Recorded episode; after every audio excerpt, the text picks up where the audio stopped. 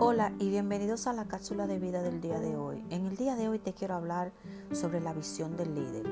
La visión junto con la aspiración y la pasión son los elementos esenciales del liderazgo.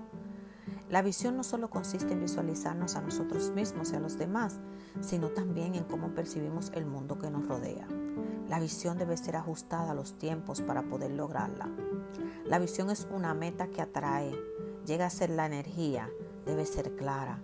La visión te da dirección. Recuerda, la visión es la esencia del liderazgo y para que se logre, se efectúe y se lleve a cabo debe ser compartida. Cuando trabajas con una visión te mantienes enfocado. El escritor Warren Bennis decía que lo que descubrió fue que todos los líderes tenían una visión fuerte, plausible y convincente acerca del rumbo que pensaban imprimir a sus empresas. Los mejores líderes son gente de ideas y formadores de concepto. El líder debe constantemente pasar la visión a esos que están cerca, que están presentes, que conocen su sueño.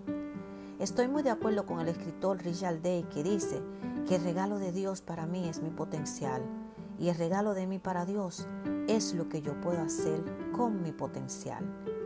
Nos vemos pronto en una nueva cápsula de vida.